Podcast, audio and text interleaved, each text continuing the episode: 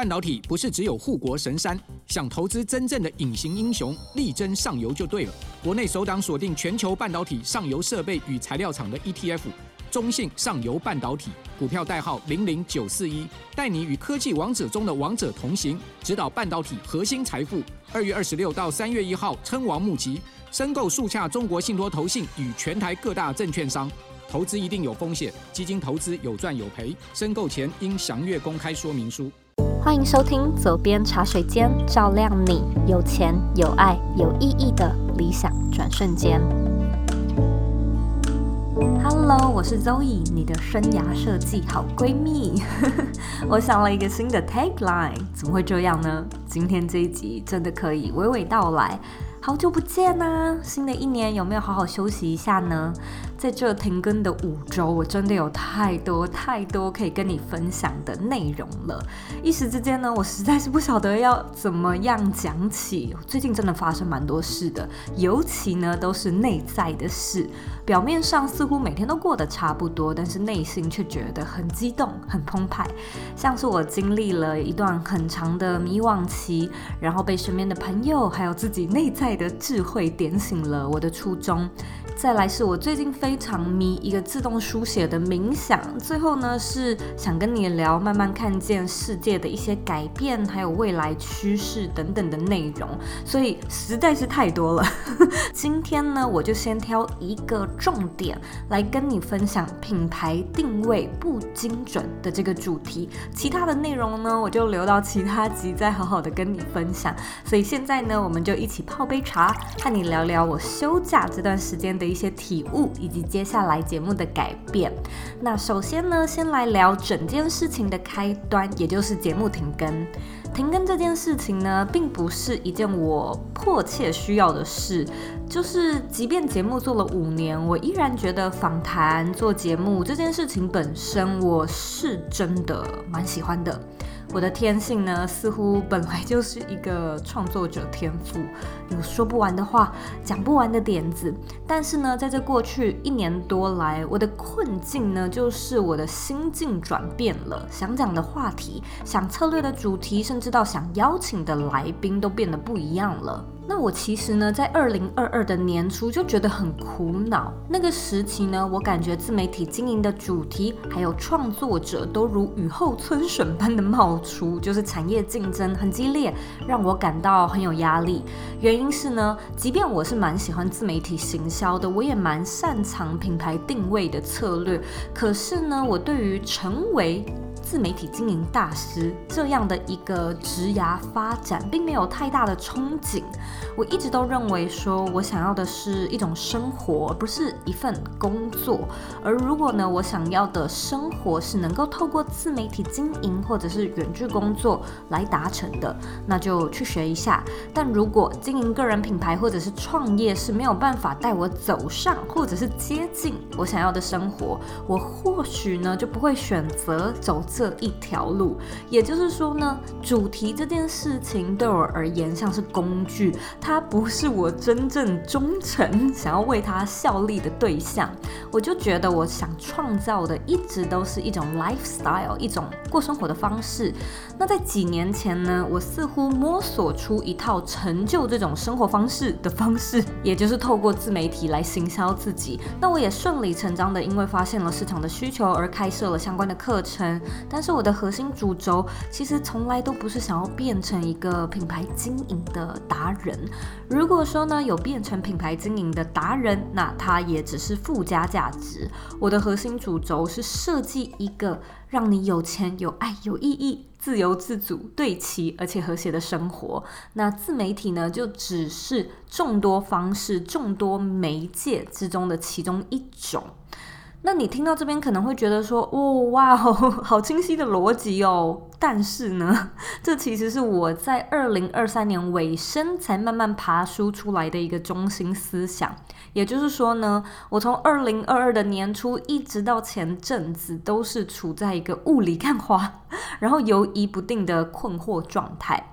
我很困惑，就是为什么自己没有办法努力的去争取这一块饼呢？精准的定位，落井下石的往品牌经营的这块市场变本加厉的拼下去，应该是从商业角度看来最合理，而且也最明显的一个策略嘛。可是每每想到这件事情，然后开始做相关的规划时呢，我的内在就会有一种非常明显的抗拒感。他也许呢会用无法专注、难以自律、不断拖延、提不起劲、严重的完美主义，或者是怎么做都不满意等形式呈现给我看。那最一开始呢，我是想说，诶，难道我是自我怀疑吗？我是觉得说自己不够资格朝这个领域去抢占市场利基吗？所以我是需要更多的磨练吗？因此呢，我起先是将比较多的资源放在 Brand Your Life 我的个人品牌设计课上面，然后我们私底下也招募实习生啊。那个时候还有做左边私塾店，不晓得你记不记得这件事情？然后又做了什么产品开发，然后又做了 Mentorship Program。可是真的就是不知道为什么，我就是。一直觉得这个方向不大对，我的内心呢一直有一种 out of alignment 的感觉，从来都没有一种啊，这个真的很对耶，就是这样了的感受。然后说也奇怪，宇宙呢可能也是真的想要让我看明白这件事情，所以呢就也让这条路走起来真的很不顺。现在呢，我回头看会觉得说啊，其实各种迹象都是想要让我知道我走偏了，有更适合我的路，然后不是这一条。可是呢，这对当时的我来说，要抵扣的这串讯息真的是太困难了。我就是一直觉得说，嗯，自己好像踢到铁板，连在这个已经算是熟悉的领域都有点做不起来，都有点使不上力。那我到底还有什么竞争力啊？我觉得自己的品牌定位越来越模糊，然后排名似乎也越来越下降，就觉得说，哎，自己缺的就是一个具体明确的主题，但是偏偏就一直失焦，找不到方向，也挤不出答案。然后我后来就想说，OK，可能这也不是办法，我可能累了，我需要去休息。我可能职业倦怠，我需要做一点新尝试。反正后面的故事你应该也很熟悉了。我就觉得说，既然呢不能在某个领域最有名、最有影响力，那我至少也要是做得最开心的。就觉得说，如果定位不清楚，那就让它不清楚下去吧。至少呢，我是 follow my heart，跟随我心里想要做的主题跟内容，持续的前进。所以后来的真心小酒馆，我是谁的系列，其实我都真的非常的喜欢。那种内在开心，还有对齐的感觉，真的都有逐渐的回来。但是呢，即便到了那个时候，我都还是会时不时的觉得自己在自媒体上面没有一个明确的定位，没有一个明确的 approach，就是会觉得说啊，如果我有了这个手法，它好像就能解决我一切品牌的问题。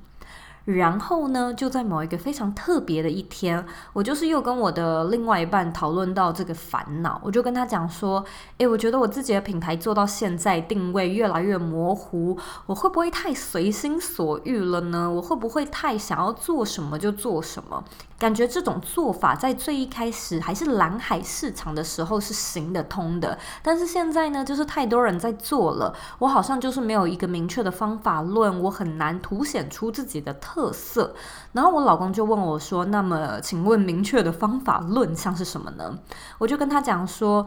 呃，我有一些朋友啊，他们可能就是特别在讲人类图、西塔疗愈，或者是在讲 MBTI、讲盖洛普、讲 Notion，他们可能会特别专注什么镜头表达技巧，讲 Canva 的使用技巧，讲 IG 等等的。我就是觉得说，我好像主题很发散，我想讲什么就讲什么。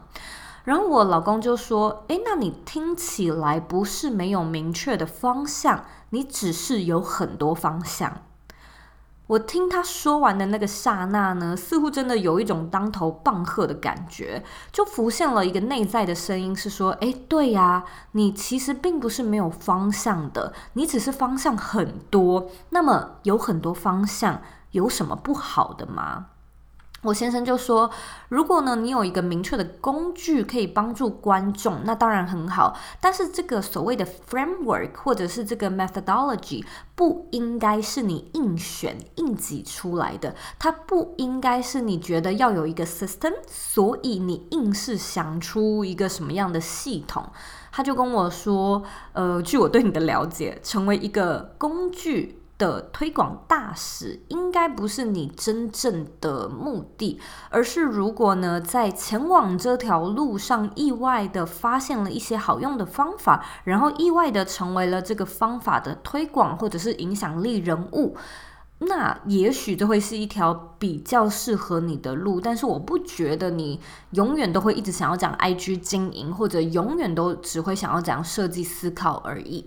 然后我听到他这么说之后，就觉得嗯，其实也对，因为。嗯，我眼前一直有一个非常明显可以直接去抓的市场定位，就是设计思考。我观察来观察去，觉得在台湾或者是华语圈讲设计思考的人，好像真的没有到非常非常的多，或者是这个类别真的还有蛮多可以开发的成长空间。但是我不知道为什么诶，我就一直没有特别只觉得我想要讲，然后只能讲设计思考。当下在听呢，我就觉得哦，他讲的真的很有道理。可是因为呢，我刚好马上就要和一位学生有一个一对一的咨询，我就没有办法跟我的先生继续聊下去，然后这个话题就先暂停了。然而呢，之所以会说这是一个非常特别的一天，就是因为那个时候当天跟我一对一的学生，他就是带着类似的问题来向我咨询的。这个学生呢，他就觉得自己的品牌定位不清楚，然后他一直在两者之间犹疑不定，他不晓得究竟要 focus 在 life coaching 他想要做的，还是呢是以专业技术，例如说行销这种 SEO 策略。略这种他擅长的作为主轴，感觉两者之间好像差很多，他怕受众会觉得很困惑。那当时的我就问他说：“如果能选中那个精准的定位，究竟会为你带来什么呢？”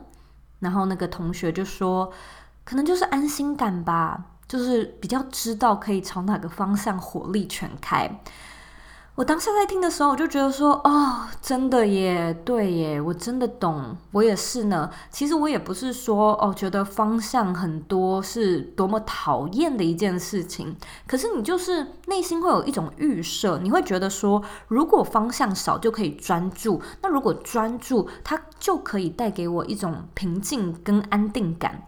然后呢，就在这时候，那个学生他又突然跟我说了一句。像我就觉得你是同时讲很多主题，但是又融合的很好的品牌，我就很下意识的回答他说：“我之所以没有特别只选择聚焦在一个主题，是因为我觉得这些内容对我来说都一样重要。我觉得比迎合市场更重要的是尊重我自己到底想要做什么。”然后说完这句话，我真的是非常的讶异。虽然那个同学可能没感觉，但是我的整个感受就是，我说完了，我才意识到我说了这句话。我说完了，脑袋才跟上，才理解啊，原来我是这样想的啊。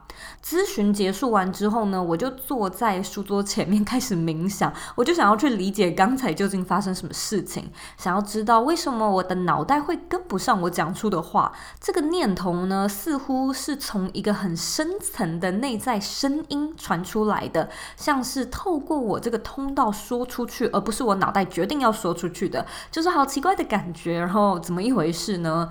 是不是我的内在想要让我知道什么，告诉我什么？所以我就开始拿出笔记本做自动书写哦，这一段也非常的有趣。这个我之后几集再跟你好好的分享。反正呢，我就是问自己说，诶，对呀，如果就是找到一个明确的方法论，它究竟能带给我什么呢？是明确的受众、明确的内容方向吗？那有了这些，究竟又能带给我什么？是我准备题材的时候会更有架构，我做产品开发会更有头绪吗？那么我做事更有架构、更有头绪，究竟又代表了什么？更好的收入、更大的知名度、更广的影响力吗？有了这些，究竟究竟又能带给我什么呢？带给我喜悦吗？带给我成就感？带给我安心感？带给我满足吗？哦，原来是这样子。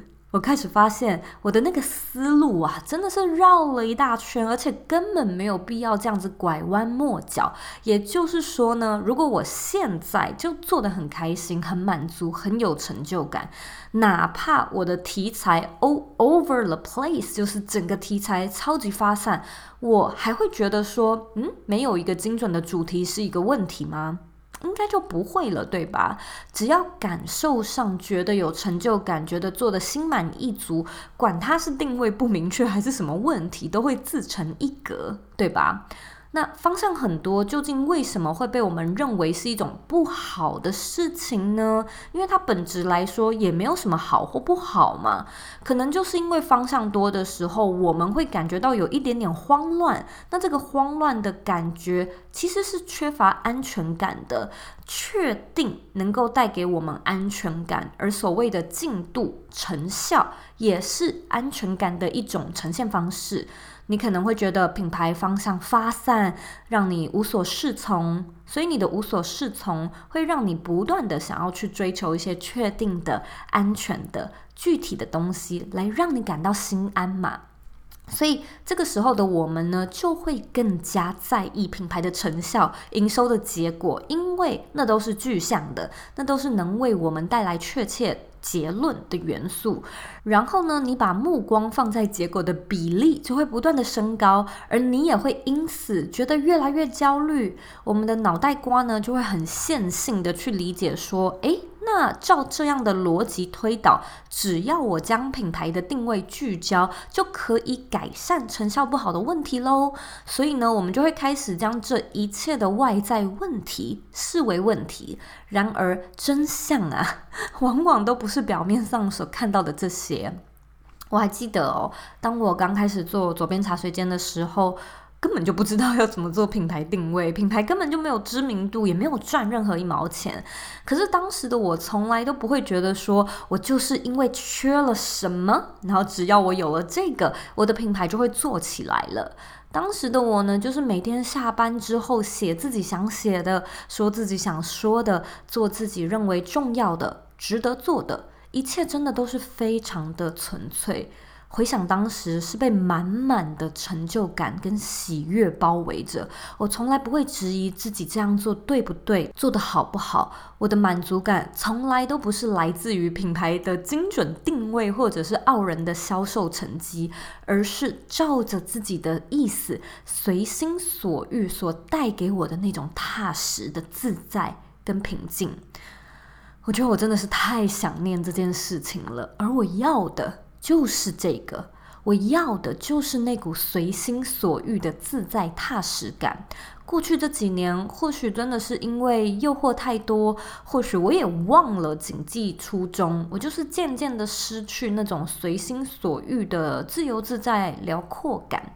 我也在这之中呢，不断的陷入表面的假议题，期待着精准的品牌定位或者是什么厉害的行销策略，扩大品牌的团队，可以拯救我的不踏实、不安全感。那其实我如果真的是做得很开心，而且很满意品牌现在的状态，真的哪怕是一个人，哪怕团队小小的，没有什么特别的策略或者是定位，其实我相信这些问题也都不会真正的困扰你。就像是爱因斯坦曾经说过的名言：“用制造问题的脑筋去解决问题是行不通的。”我那么想要知道答案，我那么希望有一个人呐、神呐、书啊，或者是什么点子灵感来告诉我那个答案究竟是什么。其实这是一个非常细致的觉察耶。你可以现在就问问自己，你是不是在找一个答案或者是一种说法？如果别人说啊，你就用这个来作为你的定位，或者是另外一个老师跟你说，你就用那个来作为你的品牌定位，而你的内心呢，所呈现的状态，也就是 OK，好好，什么都好，答案是什么都无所谓，你只要告诉我方向，我就心安了。你只要告诉我，我就有方向了。那其实呢，整个过程呢、它真的很像是你去庙里拔杯，你就只是在求心安。你的答案的出现跟核对，都只是让你自己安心放心。所以你需要的，真的真的不是答案本身，你需要的是让自己安心。心安这件事情，多数人都会觉得说，呃啊，我 我就是很焦虑、很慌张啊。说什么我真正需要的是让自己心安，我也晓得啊。可是我如果知道要怎么做，我就不会这样了，不是吗？那我想要跟你分享一个好消息，那就是这是一个从外在力量转化成内在力量的绝佳练习时机。当我们呢需要一个外在的定位、答案、方式、做法时，我们的力量来源呢是来自外在的。只有外在的某些东西符合了你的期待，你才能感受到安全感跟力量感。不用太自责，我也是。然后我觉得大部分的人都是，是我们自己先在内心将内在的需求与外在的条件画上等号，然后生出了这个公式，告诉自己说那些外在的条件是我内在需求的解药。但是真的，我们还有另外一种做法，不用绕这么一大圈，甚至是可以跳脱时间、空间、立地成佛 的做法。那就是呢，让你的力量来源来自内在。有什么方式呢？跟你分享，目前我觉得三个比较好、比较简单开始的做法。第一个呢，就是看清楚你得到的这个答案究竟能带给你什么。原来我在这件事情上面是没有安全感的，那我要怎么样帮助自己回到安全感？我会饿死吗？我会有生存危机吗？我会受伤吗？还是说我其实没事，我好好的，我自己吓自己。我看见我有什么，而非看见我没什么。我看见我想做什么，而不是看见我不想要什么事情发生。这是第一个。第二个呢，是看清楚什么对你而言是最重要的。我发现呢，我在生命当中所追求的核心价值，真的就是自由自在。只是呢，我的某些限制型信念会不断的灌输我说：“啊，天底下应该没有这么好的事情吧？真的会这么简单吗？应该更复杂一点才对吧？”也许呢，我认为理想生活是辛苦拼命来的。如果不需要经受什么样的挑战，就好像感觉没经过什么试炼，有一点点不配得的感觉。但是，单纯的在讨论自由自在，其实呢，我也是随时随地，而且无时无刻都可以帮助自己回到自由的状态，对吧？真的没有人，也没有什么事情在阻碍我，只有我自己不准我自己这么做而已。然后第三个也是最重要的事情，就是做决定。你要选择让你的力量与安全感来自内在，它是一个非理性的过程，你不太能够理解或者是计划，你只能够去选择跟决定。这时候呢，你就不能再用刚才爱因斯坦说到的那个同一个脑袋来想这件事情。你不能去想说啊，我就是没有内在力量啊，我就是不太相信自己啊。如果你这样子想呢，是行不通的。反之，我觉得内在力量有一个非常非常神奇的地方，就在于只要你愿意给他力量，他就会有力量。所以你一定要先愿意，你要先愿意试试看。相信看看，不管你有没有都没有关系，你就是给他一个机会，给自己一个机会，这绝对是第一步。然后呢，有一串小咒语，我在很多时候呢都会跟自己说，那就是 I don't care how I feel, I don't care what other people think, I don't care how much time it takes, I'm safe, I'm free, I'm living in my dream. It's done, it's done, it's done. 告诉自己，你现在就是安全的、自由的，活在梦想中的。告诉自己，你已经跳脱了自己的情绪。You say you don't care how you feel，对不对？然后你跳脱了环境、空间。You don't care what other people think。然后呢，你跳脱了时间。You don't care how much time it would take。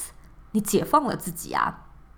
现在呢，你不需要外在来拯救你，你可以靠自己的力量来让自己获得安全感。你不需要响亮的头衔、精准的定位、厉害的营收、大量的追踪来感到心安。你也不用再花所有的力气跟时间去维持这些追踪、头衔、营收，反而是。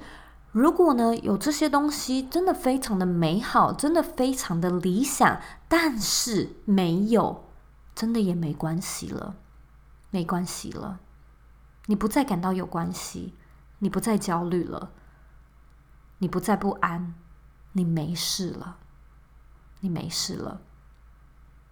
分享到这呢，我觉得我的内在 是非常激动的，因为在此之前呢，我其实还曾经想过说，左边茶水间要不要改名字啊？人家会不会不知道左边茶水间的定位方向？我问了很多人，想了很多，而且很多真的都是差点就做了。但是现在回头来看呢，会一直觉得我生命当中真的是不断的出现贵人，出现天使在指引着我。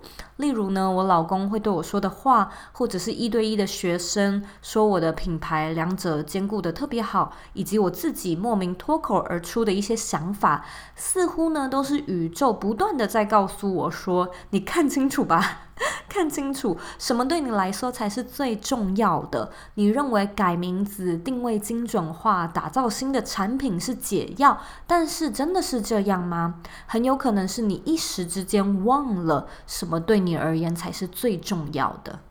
回头看我过去这几年走过的路。我发现，让我真正痛苦的，而且每每很痛苦的原因，都是因为我在生命中开始去追逐所谓制约式的目标。什么是制约式目标？我下一次找一集再好好的跟你仔细聊聊。但是简单来说，制约式目标呢，就是自我限制型的目标。你想要开发什么自动化的行销系统，想要打造被动收入，因为你认为那是可以让你有更多时间陪伴家人的终极解套方式，是这样子对吧？可是这是事实吗？不一定。也许还有很多其他的做法，只是你眼前眼下看到的就是这一个。就像我希望可以有更明确的品牌定位，一直在想要怎么 rebranding，因为我以为只要重新整理品牌定位，我就同样的可以更加知道要怎么对症下药，知道要怎么样把时间跟精力花在刀口上。我想说，哦，如果我知道刀口是什么，我就更有方向去创作，我的创作就不不会难产，我的产品销量也会更好。但是制约式目标就是我。限制型信念的呈现，我所认为的刀口，它是一个明确的方向。我就是已经很封闭的认为，明确才是解答，导致我根本看不见更辽阔的世界，导致我根本看不见我内心真正渴望的，就是自由自在、随心所欲。如果我有勇气全照着自己的意思，那我的品牌即便没有什么主题方向，也会不断的有产出、有进度。而这些想分享就分享的累积，最后很可能也是帮助我发展出品牌定位的一个重要元素，因为这些累积会成为一种风格，而风格呢，就会成就了你的一个独特性。你会不会也是一样，就是很想要找到一个对的风格、对的方向，再踏出那一步？但是殊不知，所谓的对，其实是数量和质量的一个总和。毕竟，什么叫做对？什么叫做正确的路？有的人会说啊，就是走起来、坐起来舒服的路啊。可是你如果没有数量，你如果没有质量的累积，你如果没有走过的话，你得用什么样的方式来评估你走起来、坐起来会是舒服的呢？有的人会说，嗯、正确就是能够看见成功、能够看见绩效的路。但是同样的，没有数量、没有质量的累积，会有绩效、会有结果吗？就像是我在停更之前那个二六五集最后有分享到的一个结论：如果啊，我们能把一切都看作是一种实验，让失败跟成功都有同样的价值。那这条路真的会顺利很多诶，你不觉得吗？那这不就是你想要的吗？你不就是想要一个顺利、顺流、舒服、自在的道路？很有意思，对吧？我们有时候啊，明明很不喜欢被定义、被贴标签，但是呢，又会做出一些奇奇怪怪的行为，帮自己设计这些条条框框，为自己设标签。然后我觉得宇宙啊，它似乎也是一直尝试想跟我连上线，它一直在告诉我说：啊，你不是想要自由自在吗？你不是说你最想要的生活就是随心所欲的创作吗？那现在要送给你，你怎么？又不敢收呢，然后我又一直觉得说啊，但是我如果真的不管市场，不管定位，这样会不会太我行我素啊？我会不会太活在自己的世界中呢？Who cares? Who the F cares, right? 是啊，也许做自己随心所欲是需要比我想象中还要大的勇气，而我期待不要再受到外在条件的束缚。宇宙呢，就真的不断的让我上课学习，它帮助我一关又一关的去挑战。说，OK，在定位不清楚的时候，你是不是还能够勇敢的坚持做自己想做的事情呢？然后在品牌营收受到影响的时候，你是不是能够超越金钱的束缚，依旧过着自己的理想生活，而不需要过多的金钱协助。然后，在你彷徨、在你无助的时候，你是否还能够看见，对你来说，什么才是真正有价值的？你是否还能够允许自己去做梦，去过你想要的生活？我们经常这样，为了放松、放心而过度努力，为了找回内在的平静而过度心急。你看，这是一个多么矛盾的状态啊！有没有一个可能是，就是因为你急着想要解决这些问题，这个问题才一直无法被解决呢？就是因为你急着想放松，所以才一直无法放松。现在我们如果回头重新去看“放下屠刀，立地成佛”的这句话，会不会又有不一样的见解了呢？我其实觉得很开心哦，感觉自己的设计思考和 coaching 的这些技巧真的是没有白学，也感觉自己有再次看到对我而言我在乎的究竟是什么，而这或许就是我们所谓的意义、核心价值，或者是我们称之为 purpose 的东西。我要面对的是心中那股不安全的感觉，而不是品牌定位到底清不清楚的这件事。我要看见的是那个不平静的感受，究竟是在告诉我什么？想提醒我什么，而不是一昧的认为我就是要立下什么新的目标，找到新的方式，破解什么流量密码。这种制约式目标呢，真的很容易会是让你痛苦的主要原因。说了这么多，代表什么呢？未来的品牌跟节目会不会有什么改变呢？我现在的答案是会。也不会，会的地方是我的确有很多想要试的新东西，可能也有新的节目风格想玩玩看。可是不会的地方是，我不再觉得我需要向自己交代，或者是向粉丝、向听众、向社会交代些什么了。我不再觉得说我需要有一个定位，我不再觉得我需要改名字或者有市场的明确标签。谁知道呢？搞不好我也会因此开创出新的定位，或者是市场现在还不存在的标签。而自从我这么想了之后，我脑中啊就浮现了一串字，那就是生涯设计好闺蜜。我突然就觉得说，哎。对耶，真的就是这个。我以前呢一直在想说，我要有一个 title，我要不要称自己是一个品牌设计师啊、作家、创业家？嗯，其实我觉得这些都没错，我也确实都是。可是我心里就是一直有一种很别扭的感觉。也许这是那个 imposter syndrome 或是什么其他东西，但我就是一直觉得说，哎，对了，我是写过两本书啊，但我这样子就是一位作家吗？就好像。没有办法真正的 own it。现在呢，会觉得哦，也许是因为我的底层其实认为自己不是，也不想要高高在上。就像是我在开头说到的，我觉得自己的内在并没有憧憬想要成为什么样的大师。虽然呢，这可能也是我的某一种限制性信念，可是老实说，我也不是觉得自己真的不够格还是什么的，就是一种感觉。我感觉我的性格比较不受拘束，如果我背负这种社会责任，可能会不大快乐。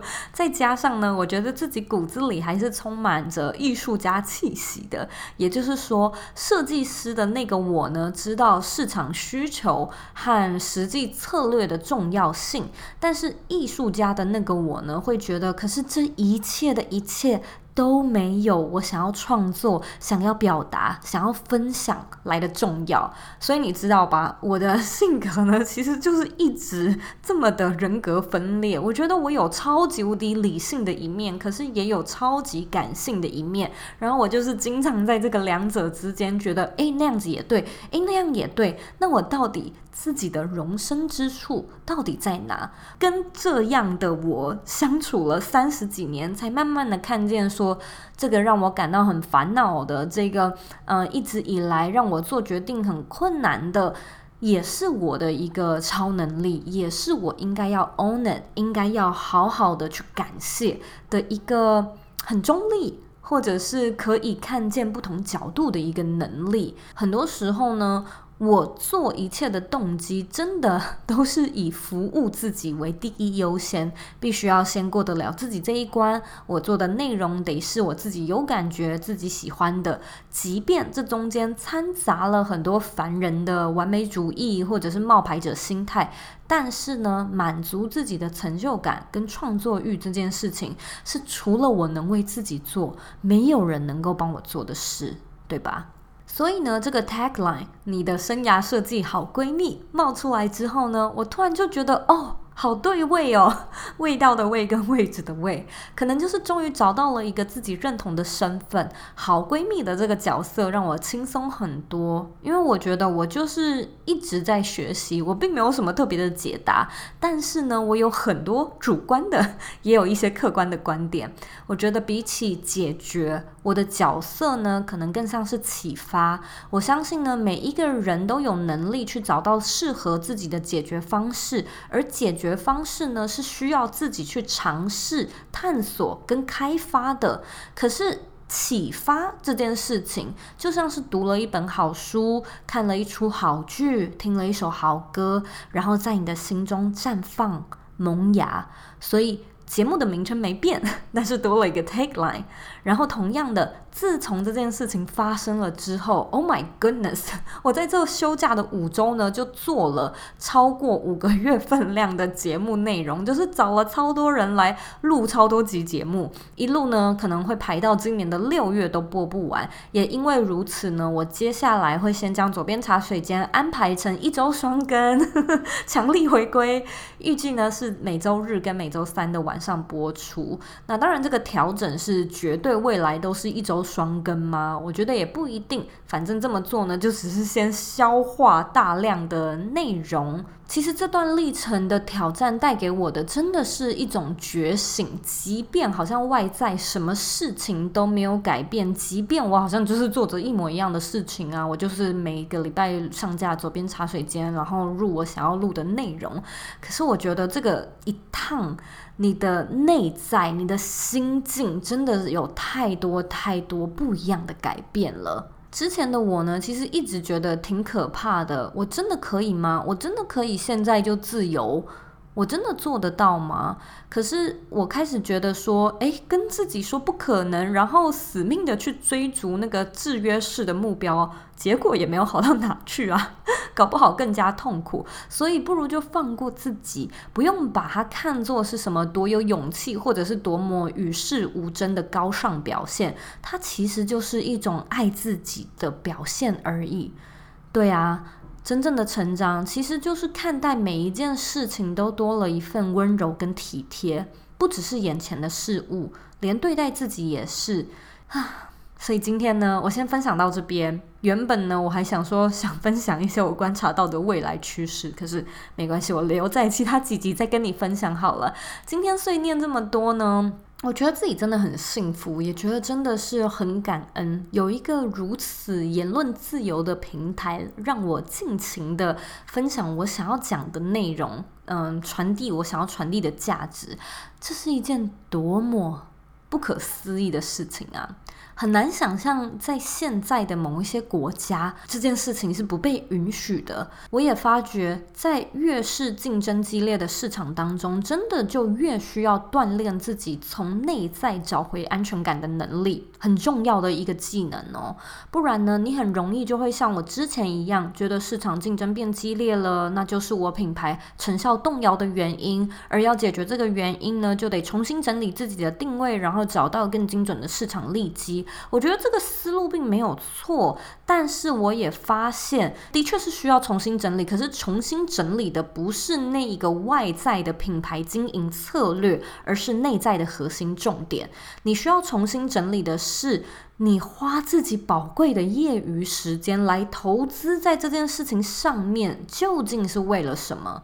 肯定不是为了能够马上赚钱的，对吧？因为用个人品牌赚钱并不快，所以如果你急，你是不会选这条路的。而你肯定也不是为了想红，对吧？我觉得真的想红的，其实有很多更简单的做法是可以达到的。而你可能也不太会喜欢听左边茶水间的内容，所以那个核心驱动力，那个所谓的初心究竟是什么？找到它，然后确保你做每一件事情。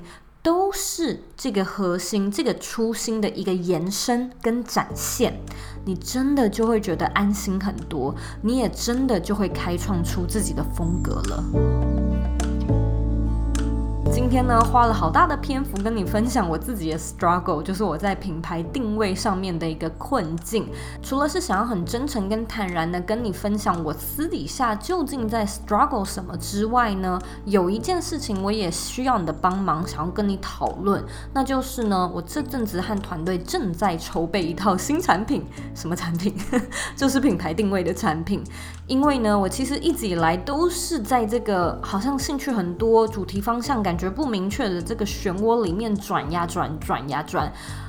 所以我真的是太明白，在这条路上面你会烦什么跟苦恼什么。有的时候你会觉得不想被限制，可是有的时候你又会没有安全感。然后有的时候你找到你想要做的主题，但是过没多久呢，你又想要换一个主题。你的兴趣跟你的好奇心就是这样不断的被各式各样的新鲜事物给吸引。但是同一时间你又要谨记初衷，你又不能忘记你最重要的那个讯息是什么。有的时候呢，它其实只。是还蛮违反人性的，需要刻意练习的。所以呢，在这条路上，我真的就是一直在研究，说这个烦恼啊，这件事情让我这么烦，它的背后究竟是什么？如果说品牌很赚钱的话，你还会觉得定位发散是一个问题吗？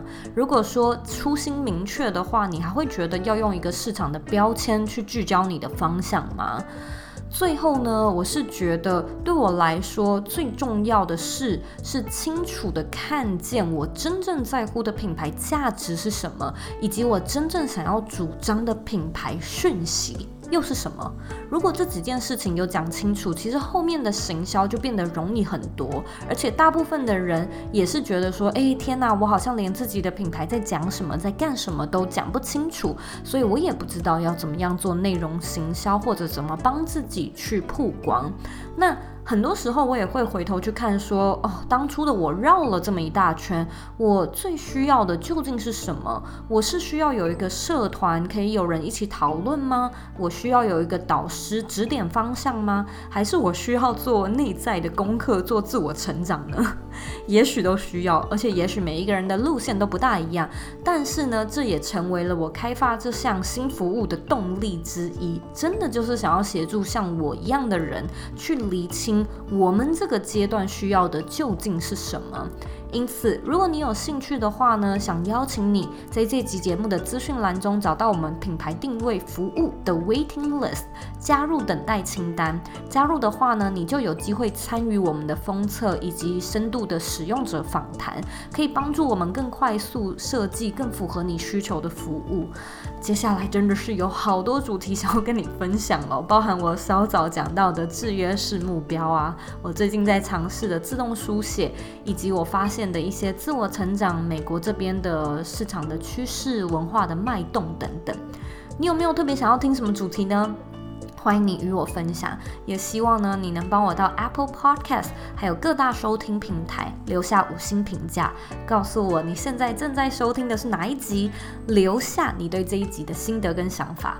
如果你还没有订阅的话呢，现在一秒钟按下订阅节目，并将这个节目分享给身边你认为会有需要的或者是重要的朋友。别忘了，你的人生可以有钱、有爱、有意义。你是你人生的负责人，你有权利，也有能力去过你真正热爱的人生。我们下集见喽！